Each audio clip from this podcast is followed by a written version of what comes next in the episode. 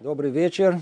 Мы продолжаем занятия по книге Хавата Левовод, заповеди сердца Рабейны Бахи. У нас идет 128 занятие. Находимся в вратах седьмых, врата возвращения, на иврите чува, исправление, и раздел восьмой.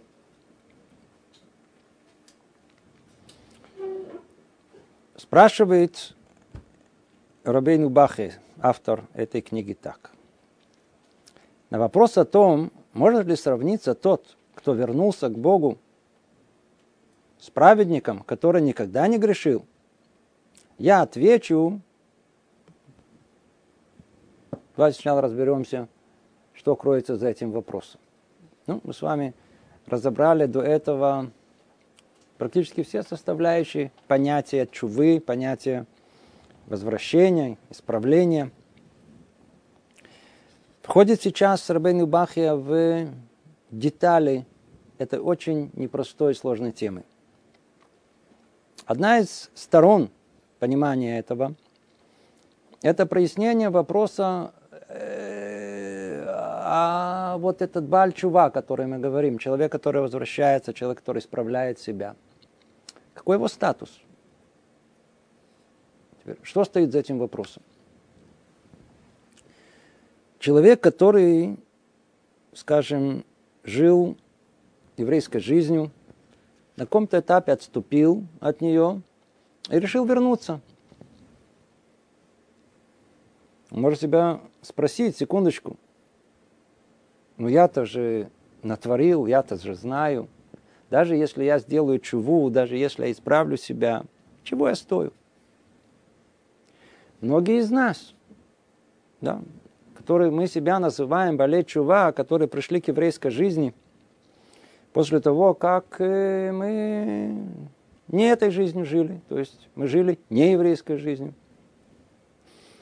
Многие из нас ходят с, можно сказать, комплексом неполноценности. Кто я такой? Иногда смотрим на людей, которые соблюдают Тору и Мицвод с рождения, видим другое поведение, другие какие-то, э, другой мир какой-то. Ну, где мы, где они. Вещь, казалось бы, несравнимая порой. И тогда пробуждается и этот вопрос, а можно ли, нужно ли сравнивать себя с ними? Так как этот вопрос пробуждается да, то вот мы видим, он, что называется, находится бавамина, находится в, как бы в, в, в базе того, что он вообще пробудился. Значит, надо на него ответить. Вот Рабейну Баха и пытается ответить на этот вопрос. Тем более, тем более, что этот вопрос, он обсуждается открытую у нас в Талмуде. Известный спор. В Талмуде, в трактате Брахот, между Раби Йохананом, Рабейну и Раби Абау. Тяжело это перевести, бесспорно, но суть его состоит в том, что Раби Йоханан, он полагает, что статус праведника он выше, в отличие от, его, от него, его э, ученик Раби Абау приводит доводы о том, что статус Балей Чува, человека, который справил себя, он выше. Естественно, что это спор мудрецов, значит, эти правы, эти правы. Большинство мудрецов идут, по мнению, несмотря на все, что он был учеником, по мнению Раби Абау. Когда есть такой спор, Раф, э, Рабейн Бахья не, не упоминает этот спор тут э, конкретно, да, то есть он не приводит его как источник э, того, что он тут говорит, но кто чуть-чуть разбирается в Торе, знает, что и, а на вопрос о том, может ли сравниться, он имеет в виду, что этот вопрос был поднят в этом трактате Брахот, спор между двумя мудрецами, и были даны много ответов, это ответ, который дает нам Рабейну Бахи. Обратите внимание, как он, как он разруливает этот вопрос, скажем так. Потому что большинство мудрецов давали непосредственный ответ. Искали, под, при каких условиях праведник выше, как имел в виду Раби Йохана, и при каких условиях Бальчува выше, как сказал Раби, Раби, э, э, Раби Абау. А ответ Рабину Бахе, он, он, он, он, он, видите, у него аналитический такой подход, и он говорит, все зависит от того, о каком Бальчува речь идет. То есть, оказывается, он не рассматривает всех Баличува под одну крышу, а все зависит от того, на каком уровне он сам находится. Ну, давайте обратимся к тексту снова. На вопрос о том, может ли сравниться тот, кто вернулся к Богу, с праведником, который никогда не грешил, я отвечу, что среди вернувшихся есть такие, которые могут с ним сравниться. Есть такие, которые превосходят его, и есть такие, которые не могут с ним сравниться. Хотя они и вернулись. А как он, видите, этот спор, он говорит, ну, естественно, эти правы, эти вы правы, и даже, и даже, и даже добавляет дополнительную категорию. Надо сказать, что источник этого мы видим с самого начала, в самом-самом начале. Сейчас сказать, думаем, кто был в конечном итоге был праведником и Бальчува в одном лице. Это был наш э, первый человек. Э, Адам Аришон, первый человек. То есть до греха он был праведником, после греха он был грешником, а потом всю свою жизнь он провел в чуве. Все, все в чуве он провел в исправлении своего проступка. Второй мы находим также очень явный пример этому. Среди 12 сыновей нашего праотца Якова Тура подробно рассказывает историю двух сыновей. Одному это был Иуда, другой Иосиф. Раскрывает Тора праведность Иосифа. Ему послано было колоссальное испытание, невероятно, и он выдержал его. В отличие от этого, Иуда, которому точно так же было послано испытание, не проходит его, падает – но после этого у него были силы, которые являются как бы примером, что есть Бальчува, что есть человек, который исправляет и возвращается. Он признал свою вину публично при всех. Известная история, не будем ходить, не суть важна. Но факт тому, что мы видим эти два примера праведника Йосефа, с одной стороны, а с другой стороны находим этот пример Бальчува в образе нашего э, одного из э, прашных э, колен наших, это Иуда. После этого мы это видим и много, много раз, много раз, много раз. Ну, вот достаточно вспомнить о том, что тут мы вспомнили спор Раби Йоханана, Раби Абау, ну, вся Гмара, весь Талмуд, он э, переполненными спорами между Раби Йохананом и Ришлакишем. Я надеюсь, все знаете, кто такой был Ришлакиш. О, э, Раби Йоханан был глава поколения, он был самый великий мудрец. Ришлакиш был главой банды, бандитом был. И история, которая рассказывается, как э, Раби Йоханан, Ихзира Тобачува, то есть он его как бы приблизил, сказать, всякими равными уловками, и он стал его учеником, и он до того, что стал его как бы э, коллегой, э, сказать, оппонентом. И Талмуд полный спор между ними, то есть он дошел до уровня, когда он оспаривал своего учителя, и э, не так просто установить, согласно кому закон. Естественно, согласно учителя, а не ученика, но зачастую и мнение Ришлакиша, оно очень существенное и принималось нашими мудрецами. Эта тема сама по себе, да, сама по себе. Давайте посмотрим сначала, вернемся к тексту. Посмотрим, как э, Рабейну Бахья, он разделяет всех вернувшихся, так он называет, вернувшихся, да, тот, кто сделал чуву, на три категории. И согласно этого понятно, может ли быть Бальчува выше, чем праведник, представляете, или ниже его, или как он. Да.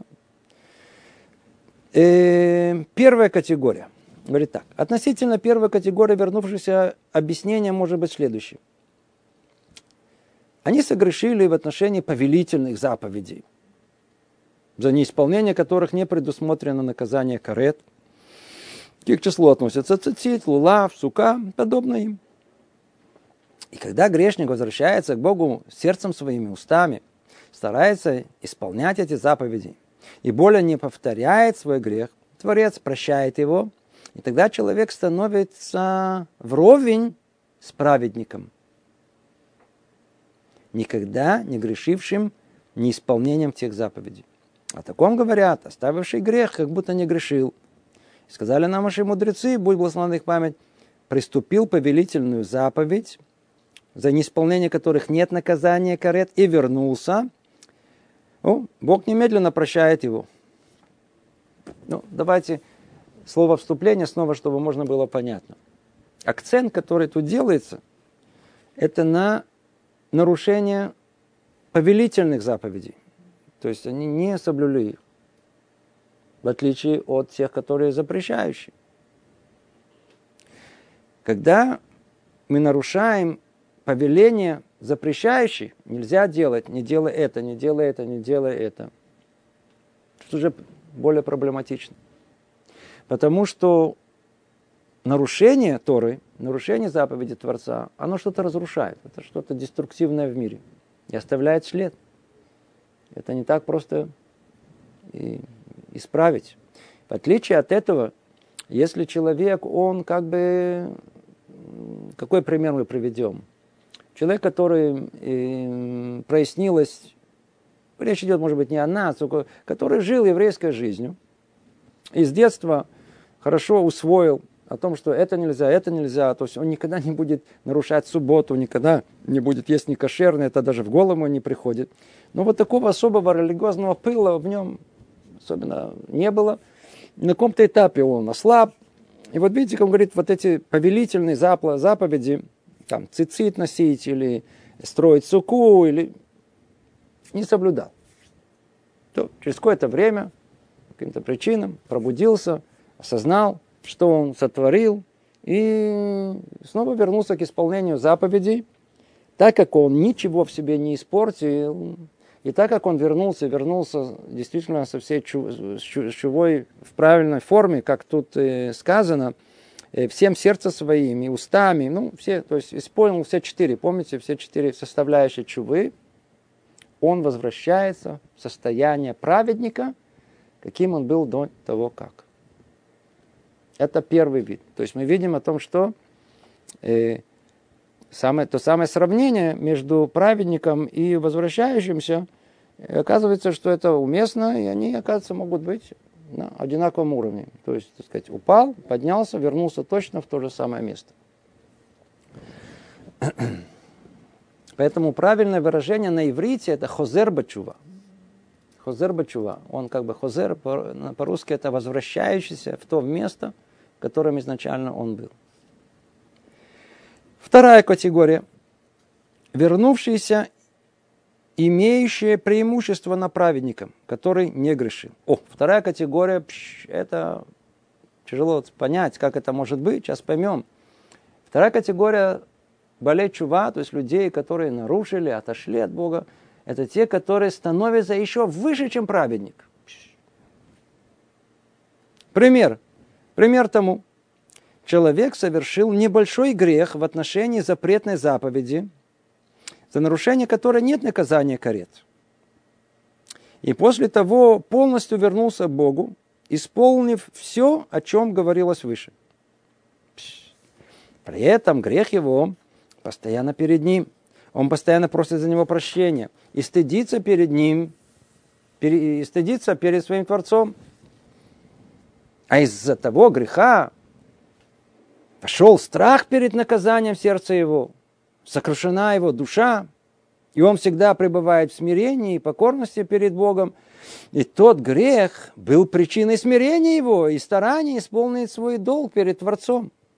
О, этот человек нисколько не гордится своими добрыми делами они не кажутся ему большими, он не хвалится ими, и весь остаток дней своих он остерегается всего, что может привести к греху.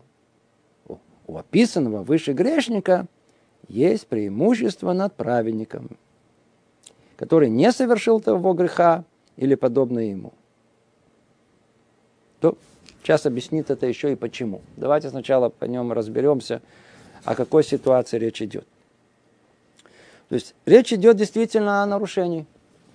Действительно, что человек э, нарушил, э, нарушил повеление Бога, но только уже не повелительный, а запрещающий.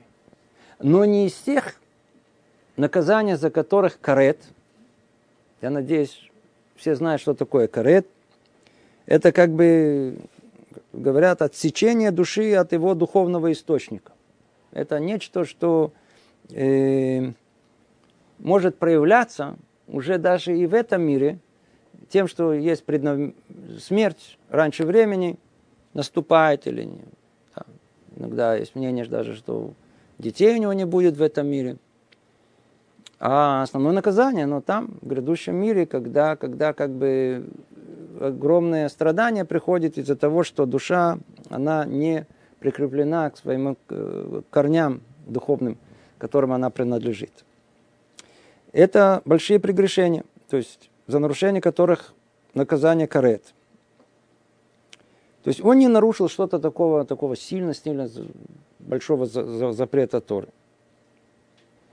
И после этого он полностью вернулся. То есть по всему списку, который мы говорили, все, что мы проходили, полностью прошел это. И при этом грех его постоянно перед ним. Обратите внимание, как он раскладывает нам теперь вот эти составляющие чувы, которые тут в этой ситуации, они очень необходимы. Понять. То есть до этого, и заодно и поймем состояние человека, э, не грешившего никогда, человека праведного, Смотрите, что происходит.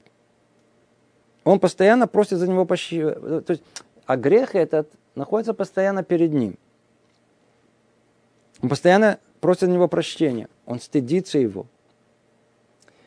Из-за этого греха вошел страх наказания в сердце его. А до этого он мог выполнять все, что называется даже как, знаете, как автоматически. А именно прегрешение вдруг, а, она его сделала.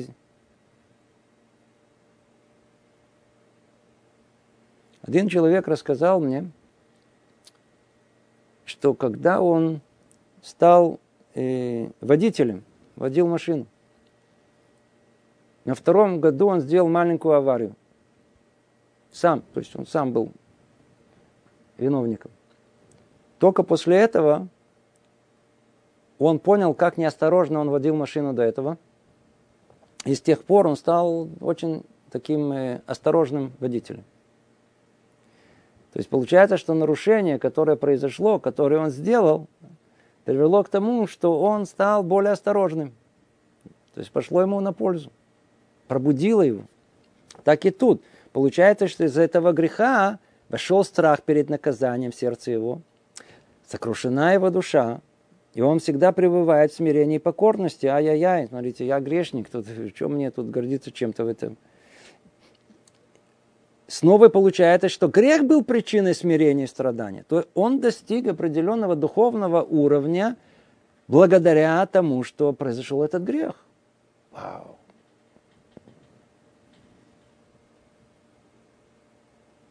Поэтому он не гордится своими добрыми делами, они кажутся ему не такими уж большими. О, да? И весь остаток дней своих он остерегается всего, что может привести к греху. Вау, представляете, к чему этот грех привел? Какой грех? Человек делает грех. И это полностью переворачивает его работу духовную. Он становится совершенно человек другого состояния, другого уровня. Все, что исполняется, исполняется по-другому получается, что этот грех являлся причиной того, что он духовно возвысился. Продолжает говорить Рабейну Бахья, говорит так, так, у описанного выше грешника есть преимущество на праведником. То есть получается, что у такого такого грешника есть преимущество над праведником. Ведь относительно праведника мы не можем быть уверены, что он не возгордится, что не занесется его сердце отдел его. Видите? Говорят, что бывает грех, который в конечном счете приносит больше пользы раскаивающемуся грешнику, чем любая праведность того, кто не грешил. И бывает праведность, приносящая праведнику больше вреда, чем любой грех раскаивающегося грешника. Когда тот праведник отвращает свое сердце от смирения и отдается гордыне, лицемерию, любви к похвалам. Один из благочестивых людей и так сказал об этом своим ученикам. Если бы у вас не было грехов, я боялся бы за вас, из-за того, что из- из-за, из-за, из-за чего-то более страшного, чем грех. Тогда они на него посмотрели с удивлением, что же есть больше, более страшное, чем грех. Он ответил, ответил им, что страшнее греха, гордыня и лицемерие. Пш, гордыня и лицемерие. Помню, как однажды Равольпе, или Браха, один из э, наших величайших раввинов нашего времени, Машгех, на одном из занятий он сказал, он простую, простую, простую мысль сказал. Когда человек преуспел в своем духовном развитии, поднялся на одну ступеньку выше, но при этом посмотрел с нее уже сверху вниз, знаете, эй, вы там внизу, потерял все на месте. А прегрешение высокомерия и прегрешение гордыни, лицемерия э, нет больше и нет выше этого. Это хуже, чем просто простой грех. Просто человек согрешил, перекрывает все, как мы видим. Вот вам, что и кроется за тем, что праведник может оказаться по своему духовному уровню ниже, чем человек, возвращающийся, человек, который был грешен, вернулся и исправил свое прегрешение.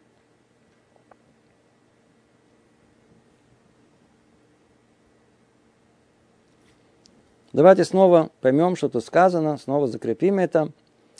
Ведь относительно праведника мы не можем быть уверены, что он не возгордится, что не несется сердце его отдел.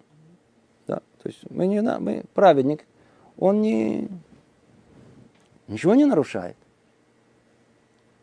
Но в тот факт, что он ничего не нарушает, иди знай, что произойдет у него в сердце его. Ведь у нас нет прямого запрета гордиться. Что человек гордится своим, я знаю, духовным уровнем. Ну, посмотрите в Торе, откройте Шулхана Рух, там нет запрета этого. Нет прямого запрета. Он ничего не нарушает, он остается праведником. Но при этом, что говорится так, как а гордость, высокомерие это, это, это основа всех плохих качеств, которые есть в мире. Если он только, не дай Бог, он приходит к этому, выполняя все мецвод, он большой праведник, но при этом гордится этим, он теряет весь свой духовный уровень.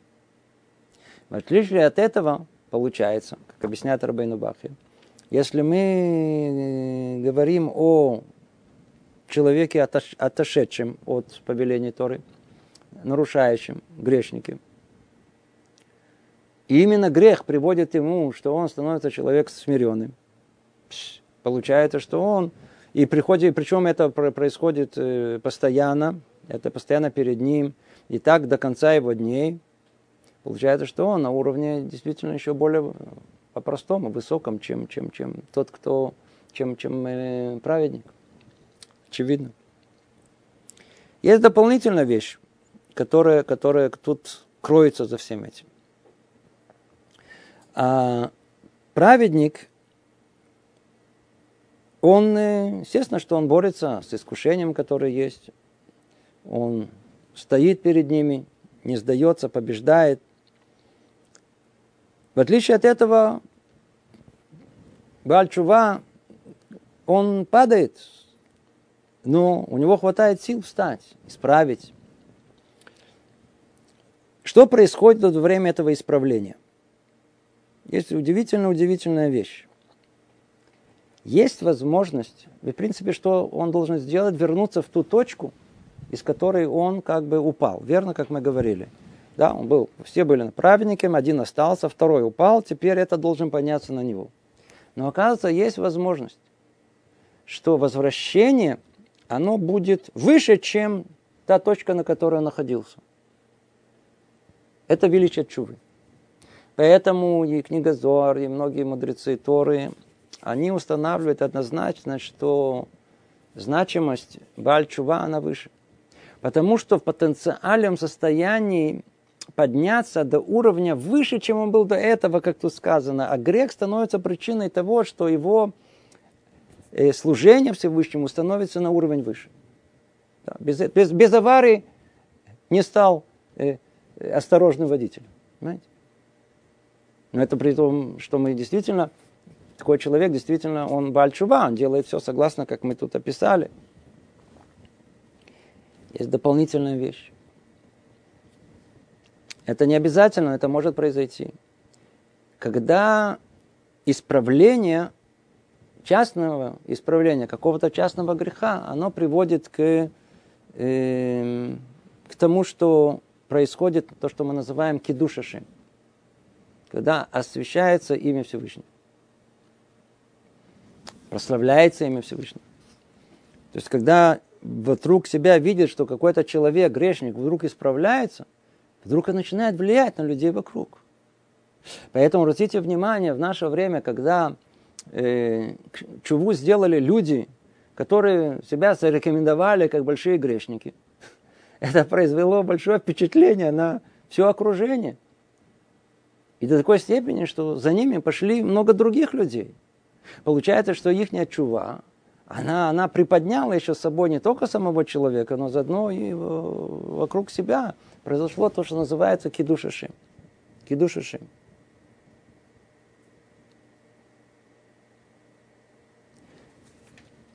Расскажу историю, которую вот слышал всего лишь э, два дня назад.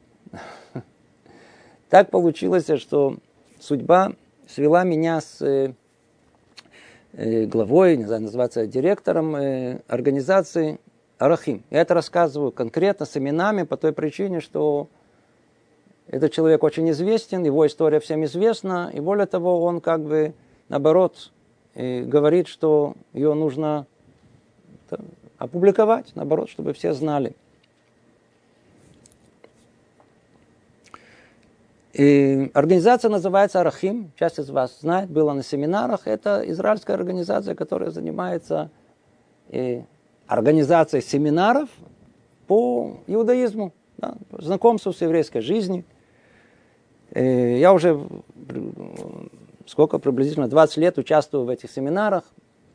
И там есть как бы русскоязычное отделение, есть в основном израильское отделение. И вот руководитель всего этого проекта, который из одной идеи создал огромную организацию, в которой там, это 500 человек с невероятным бюджетом, делают порядка 200 семинаров по всему миру. Человек необыкновенно уважаемый, человек, который, сказать, э, вы видите его, человек такой религиозный, э, рассказывает мне свою историю. Личную историю, которую я никогда не слышал. Оказывается, она была известна, я была опубликована. Ну, так получается, что я не слышал. На меня это произошло колоссальное впечатление. Я не буду рассказывать всю историю, это неуместно, и времени у нас тут нету. Человек рассказывает о своей жизни, о том, как его, как его судьба, она привела его туда, где он находился. Тяжело себе представить более дикую историю. Человек рождается у родителей, которые вышли из концлагеря. Я вам расскажу это очень-очень коротко, очень коротко. Так сказать, потрясающая история.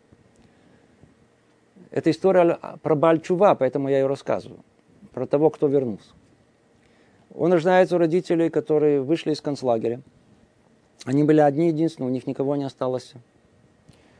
Так получилось, что так как они там встретились, то спросила мама, будущая, так сказать, девушка, встретила парня и сказала, смотри, у меня никого нету в мире, у тебя тоже нет, давай поженимся. И он согласился, прямо на месте. Был там Рэбби, известный Рэбби Клойзенберг, который написал им ктубу и поженил их. И дал им браху и сказал о том, что вы должны... Сейчас мир как бы был разрушен. Сейчас надо начинать новый мир, надо жениться, надо рожать, надо строить новый еврейский мир.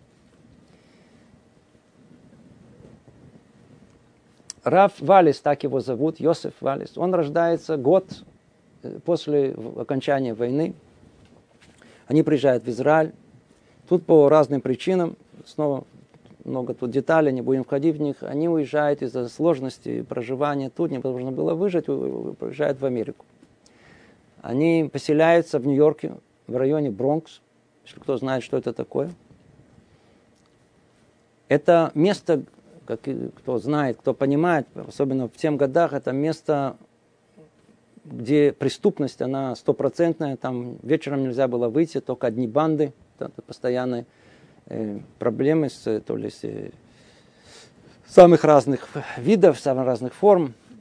Сказать, вот побили сразу, когда он вылез на улицу, пришел в школу, все сказали Махай Гитлер, смеялись, издевались над ним. И для того, чтобы выжить, так оказалось, он стал себя тренировать. И на каком-то этапе он подрался там с группой парней, и им понравилось, как он себя проявил в этой драке.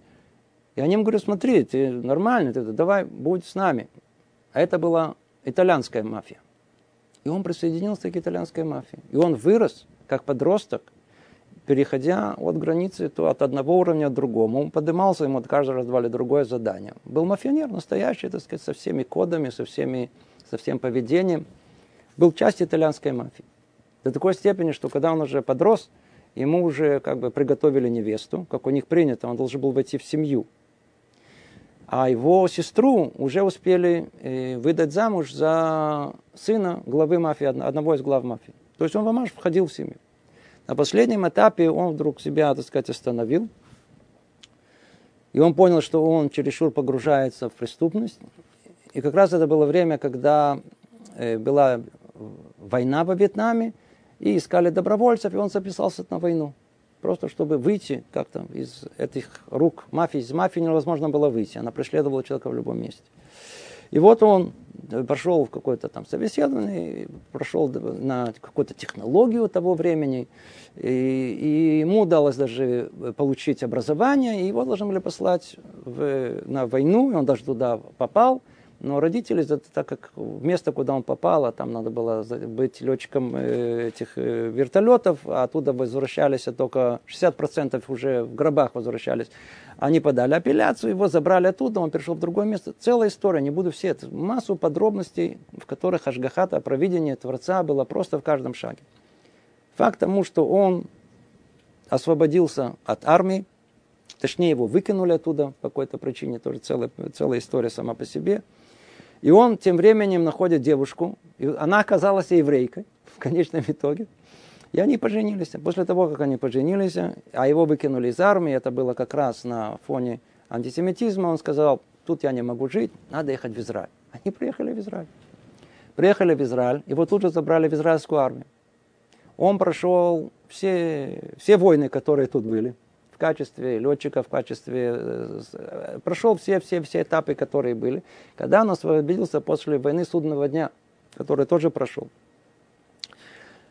И он решил, что ну, он был человеком из Америки. Он, так сказать, тут особенно развить себя в бизнесе невозможно. Он говорит, нет, знаешь что, мы едем назад в Америку.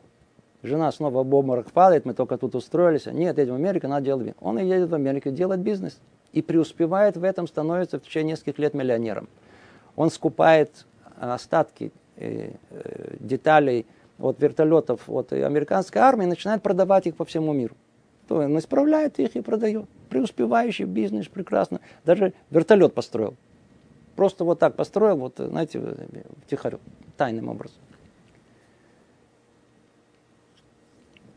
Когда он сделал большой бизнес, почувствовал себя уже уверенно. Он говорит жене, слушай, тут все-таки, да, тут надо ехать в Израиль. Она говорит, вы только тут устроились и начали хорошо жить. Он говорит, нет, все, бросаем все, надо ехать в Израиль. То, поехали, снова вернулись в Израиль. Живут тут, он снова развивает свой бизнес, тут уже связи туда-сюда. И вот в один прекрасный день, вот он мне это рассказывает. Я слышал, есть я вам рассказываю тут, сколько займет у нас, ну, 5-10 минут. А эту историю он мне рассказал два с половиной дня. Это слышал подробности, подробности, подробности. Есть целая книга об этом. Он говорит, в один прекрасный день он, и жена его посылает по дороге, говорит, я не успела приготовить, зайди вот в такой-то ресторан, значит, и возьми там, купи, купи сэндвичи и привези домой. Он заходит туда, место было, мягко говоря, не кошерное. Ну, там вот эти портреты, даже из кого все делают эти бифштексы, эти, сосиски, все это было, все это висело. Он заходит туда, и вдруг его что-то мешает, он не понимает, что ему мешает. И вдруг его, знаете, как током, он говорит, меня как током стукнул. Вдруг он вспомнил историю своего дедушки. Он не был знаком с дедушкой. Он только слышал о том, что его дедушку убили нацисты в последний день он был в Дахау, он был в лагере, в концлагере. Его убили в последний день перед освобождением. Что там произошло? Он был такой очень доминантной личностью. И офицер СС, который там, ну, начальник этой концлагеря, он знал, завтра уже, уже все, уже окружили их, уже они должны были сдаваться, надо было всех освобождать. Это был как бы последний день, когда он так ненавидел евреев, он так хотел, хотел так их унизить. Он позвал его, Естественно, что это было на, на, на, на, при всех, все должны были все это видеть. И сказал, взял э, пистолет, приставил ему к голове и говорит, вот тебе кусок свинины, на, ешь. Съешь. Завтра тебя освободят. Не съешь, я тебя прямо на месте убиваю. Остался один день до освобождения. Все знают, все это видят. Все смотрят на него. Он не съел это, его убили в последний день перед освобождением. Он был последний еврей, которого убили в концлагере. И вдруг он это вспомнил. И вдруг он вспоминает,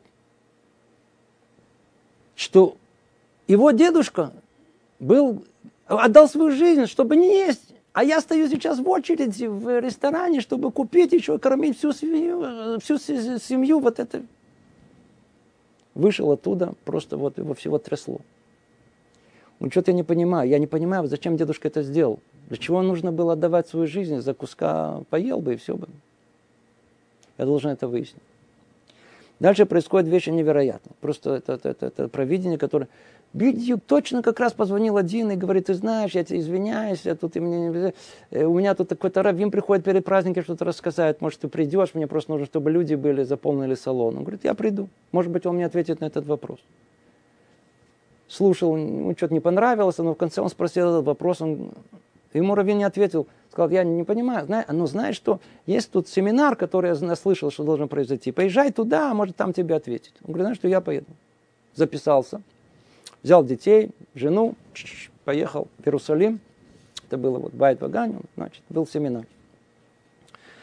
Он там слушал то, это, у него особенно там хорошо, это не особенно произвело впечатление, да, так сказать, спрашивал свой вопрос, получил какой-то ответ, да. Особенно он не, особенно не. А в субботу, знаете, как это бывает, начали, так сказать, там э, петь и плясать. Это что-то было новое, знаете, вообще для нашего брата тоже вот это о том, что без водки, без девушек э, там э, пляшут, это что-то такое тоже, конечно, не было. И вот он говорит, что он почувствовал что-то невероятное. Он почувствовал, что он стоит между двумя раввинами. Он никогда оказал, никогда не, вообще не видел раввина около себя. А тут он стоит между ними, они его обнимают. И вдруг он почувствовал, что его дедушка обнимает. И вот с этим чувством он оставляет семинар. Едут они домой. Но рассказывает то, что с ним произошло. И кипа у него на голове. Жена говорит, то, семинар закончился, сними кипу. Он говорит, я не сниму кипу. Почему ты не сниму? Ты что, религиозный? Он говорит, да. Какой ты религиозный? Говорит, я религиозный. А кто я? Ты тоже религиозный. Я тебе сейчас покажу. А дети сидели, папа, кто мы? Говорит, вы тоже религиозный, завтра я всех перевожу в религиозную школу. По дороге он думает, они спорили, можете представить, так сказать, атмосферу в этой машине, как они едут, о чем разговаривают. И он говорит жене, говорит, послушай, завтра мне надо, как еврею, мне надо девать филин. Я, э, мой папа приехал сюда нас навестить, у него мой, я знаю, что у него есть мой, мой тфилин, который на бармицу мне подарили. А я никогда его не одевал. Давай заедем к нему. Она говорит, отлично, хорошая идея. Папа тебе сейчас покажет, что такое. Он тебе, он тебе наденет сейчас кипу, наденет. Они приезжают к папе, к маме. И он говорит, папа, где тфилин? Вот. А жена ему, посмотри, что у него на голове, он тебе кипу надел, думаешь, он религиозный, так сказать. И не надо давать ему никакие тфилин. Вдруг смотрит, папа становится красный. Говорит, что случилось? Знаете, я хочу вам что-то рассказать. Теперь надо знать, что кто вышел из концлагеря, они два типа. Одни, которые говорят все время об этом, а другие полностью молчат, ничего не рассказывают. Папа был из тех, который молчал, вообще ничего не рассказывал, а мама говорила. Первый раз он открыл рот и сказал, послушайте, хочу вам рассказать, что произошло. И рассказал историю, которая произошла с ним за неделю до освобождения, обратите внимание. Его словили, да, до этого что произошло? Один человек, которого повели на расстрел, бросил такой пакет и попало ему в руки. Он думал, что это еда. Взял себе, значит, убежал. А там был не еда, там был тфилин. Так как это уже был тфилин, то он его уже хранил. И его однажды застукали за то, что он с этим тфилином на месте его, так сказать, утром расстрел. Э, на утром его должны были повесить. Его поставили под виселицу, отца его под виселицу. Он держит филин. И перед всеми о том, что вот за это, из-за, из-за, из-за этого, значит, мы его сейчас должны повесить. Теперь, ну, они же вежливые люди, были немцы. Они его спросили, ну, какое твое последнее желание? Он говорит, я хочу надеть филин. Перед смертью, так я, я умираю за филин, я хочу надеть филин. Все, одевать филин. Он надел филин. А там было правило, нельзя было закрывать глаза на то, что происходит во время этого сборища. И они все смотрят на него. И он видит, они плачут.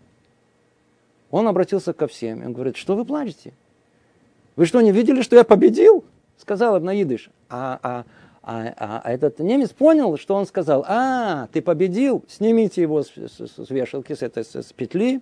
Это смерть не та, которая, так сказать, я тебе покажу, какой смертью надо. Его, он сказал, он говорит, на колени, возьми два камня и держи их.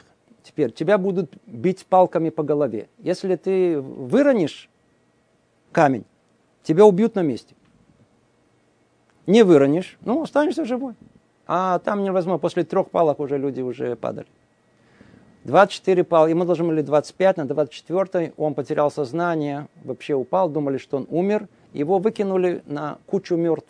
Там были куча все время, каждый день была куча мертвецов, и вот туда, значит, туда. И он, и он, и он, и он, он под вечер он пришел в себя, понял, что его сейчас должны сжечь там всю эту кучу, выполз оттуда, и кто-то, один еврей его там вытащил, и через, и через, и через неделю пришло освобождение, и так он спасся. И, а, а, а, а, а так как там заставляли женщин смотреть, то его будущая жена, она видела все это, потом, поэтому по этой причине она потом к нему подошла и сказала, ты герой, я хочу быть с тобой, женись на мне эту историю, которую рассказал отец прямо там, в, в, в, в, на месте. Он сказал, обратился к жене его и говорит, послушай, ты хочешь, чтобы я не, не дал ему тфилин? Я не только дам тфилин, я сам одену этот тфилин. Я не только одену тфилин, я тоже религиозный. С этого момента я религиозный. Жена, мама его, она на месте сказала, если ты религиозный, я тоже религиозный.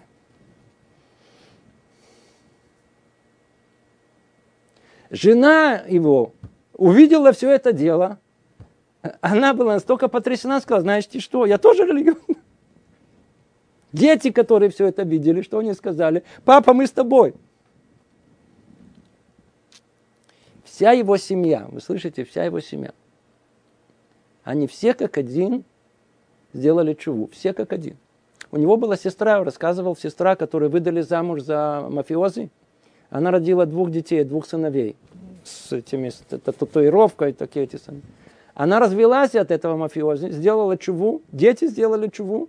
Они два в Реху, у одного семь детей, у другой восемь детей, один живет в браке, другой в Аляде. Все как один, все как они делали. Багицур, это только часть истории, которая прошла у этого человека. Теперь, если хотите услышать э, глубину этого рассказа, который должен по-настоящему потрясти, это ведь, в принципе, история, которая представляет весь еврейский народ. Это вся история. После того, как он стал руководителем и сделал эту огромную организацию, на каком этапе это произошло, я, я это помню, когда это произошло, лет пять назад, он поехал на какую-то экскурсию в Испанию. Он был в Мадриде. И ему там сказали, что есть архив. А он знал о том, что он спросил папу, откуда наши корни. Он сказал, Валис это из Испании. Валенсия, оттуда мы, мы, мы оттуда родом. Он стал искать в архиве. Он находит, открывает, напирается на историю, где написано о том, что его пра-пра-пра-прадедушка Валис, он был последний, который инквизиция сожгла. Он был последней жертвой, которая, которая была сожгла. То есть его предлагали всего на единство. Вот тебе крест, поцелуй его, и сказать, ты останешься жив. Вы понимаете, что, что происходит? Это когда это произошло? Где-то 700 лет до этого, 650 лет до этого. Пра-пра-пра-пра-пра-пра дедушка с фамилией Валис отдает свою жизнь для того, чтобы остаться евреем. Непонятно откуда у его дедушки в концлагере ему дают свинину и говорят, или смерть, или у него есть сила противостоять.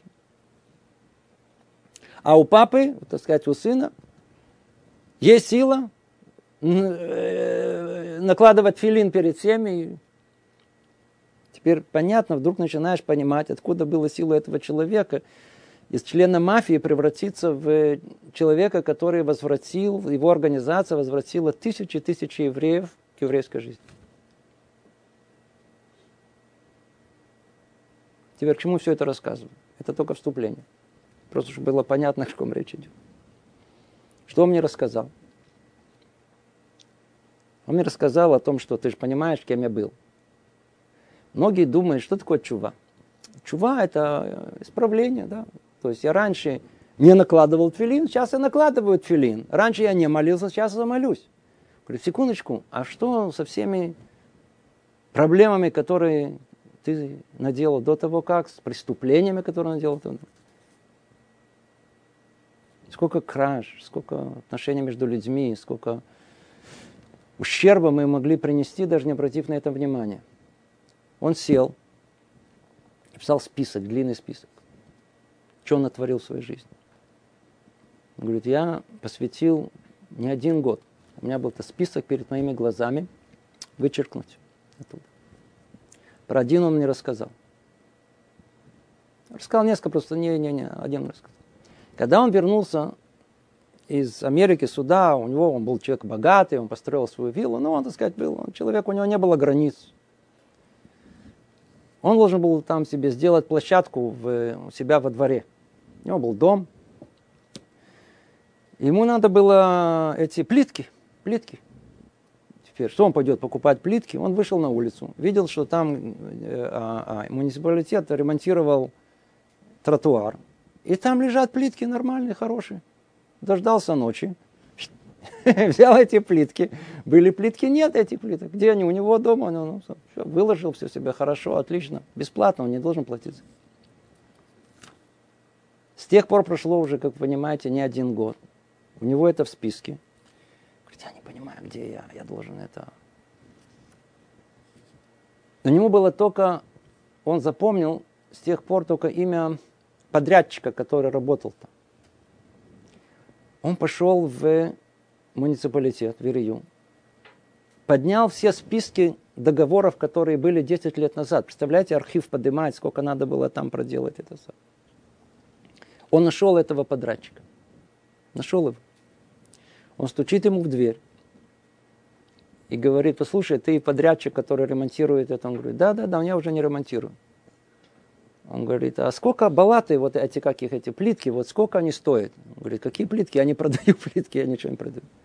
Он говорит, послушай, ты помнишь, вот столько-то лет назад ты делал, и ты помнишь, что вот в один прекрасный утро ты пришел туда, и там не было то, что ты привез? Он говорит, да, помню. это я украл. Я хочу тебе вернуть это. Этот человек, он чуть не упал в обморок. Он говорит, знаешь что? А ну подожди, подожди. Он звонит своим детям, он говорит, я срочно приезжайте сюда.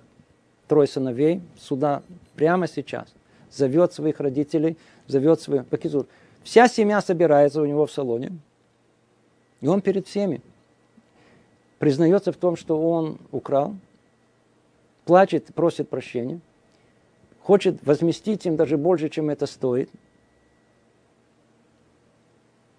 Вся семья Хазраба Чуба. Слышите? Вся семья вот этого, этого каблана, этого подрядчика, которые были, которые все стали людьми. Теперь вы понимаете, что иногда чува, она может быть выше, чем праведность. Это то, что хотел рассказать. Это все, что было. Она может быть выше, чем праведность. Время у нас чуть-чуть э, ограничивает, только давайте завершим. Есть третья категория. То есть мы, первая категория, это когда Бальчува, он становится как праведник. Вторая категория, это тогда, когда Бальчува, он даже выше, чем праведника. А третья категория, наоборот, несмотря на его чуву, он не доходит до уровня праведника. Давайте разберем. Третья категория вернувшихся, э, совершившие тяжкие грехи в сфере запретительных заповедей Торы, за нарушение которых полагается смереть, э, смерть по приговору Торы или корец небес. Сюда относится осквернение имени Бога, ложная клятва и подобно этому тяжелые грехи, после которых человек раскаялся, возвратился, исполнил все, о чем говорилось выше.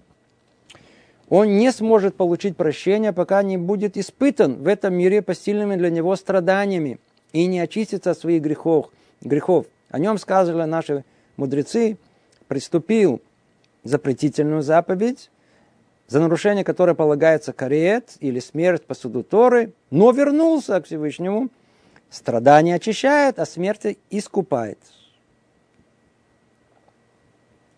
Нет сомнений, что праведник, не совершивший такого рода грехов, выше подобного раскаявшегося грешника.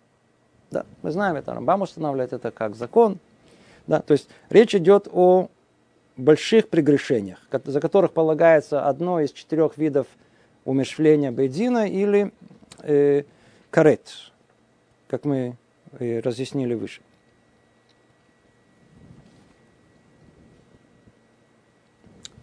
Такому человеку что полагается?